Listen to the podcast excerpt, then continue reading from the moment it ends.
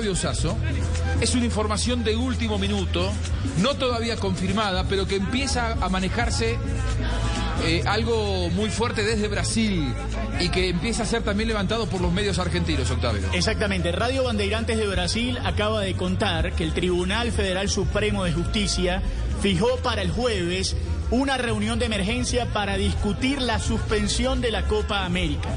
Eso lo cuenta eh, Radio Bandeirantes, cuenta además quiénes son los diputados, los delegados que van a discutir esa situación y ya la empieza entonces a mover también el periodismo argentino en función de lo que acaba de soltar Radio Bandeirantes. va a ser para dentro de 48 horas y estamos a 120 horas del inicio de la Copa América. es decir, esto podría llegar a ocurrir, que la justicia se meta en una decisión de Bolsonaro 72 horas antes del comienzo de la competencia. Lógicamente que vamos a hacerle seguimiento. En el medio de esto que va a ocurrir con el Tribunal Oral eh, en Brasil, eh, de la justicia, eh, va a hablar Casemiro.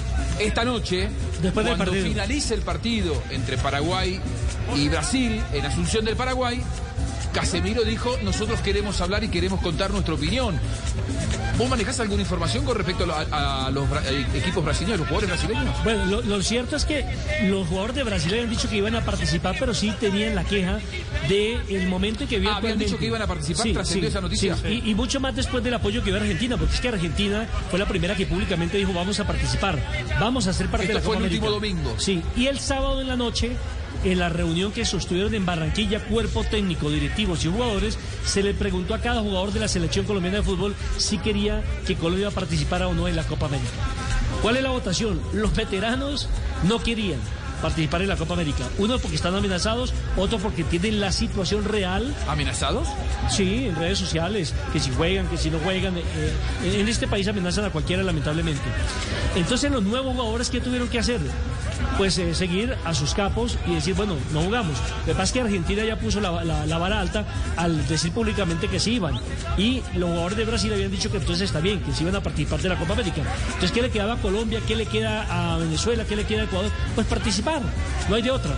Pero lo último que ustedes acaban de mencionar pone ya en tela de juicio la participación de Colombia y vuelve nuevamente a tomar fuerza los capitanes de las diferentes selecciones. Yo recalco algo, yo recalco algo.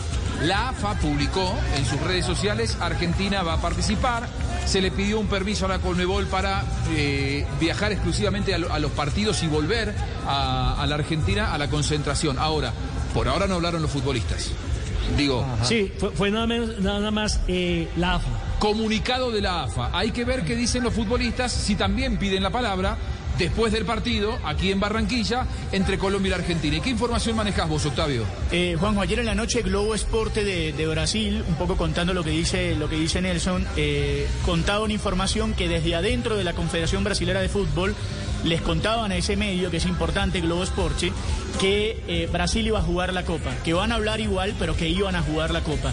Eh, Martín Lazarte ayer en la rueda de prensa previa al duelo de Chile-Bolivia confirmó que los jugadores van a, dar un comunicado en el que van a explicar eh, su situación porque él todavía tiene muchas dudas con respecto a la Copa América y que ese comunicado se entregará a la prensa apenas termine el duelo entre Chile y Bolivia. Es decir, que cuando cerremos la jornada eliminatoria también los chilenos habrán levantado su voz. Muy bien. la otra noticia, sí, JJ. Yo, yo, yo, tengo esta información y es que en la reunión de capitanes eh, eh, que hicieron de manera particular no hubo acuerdo total entre los capitanes pero, pero quedaron con el compromiso que cada quien con su grupo iban a evaluar el tema y se deben pronunciar una vez termine el partido. O sea que la noticia podría estar al término del juego que vamos a transmitir entre Ecuador y Perú.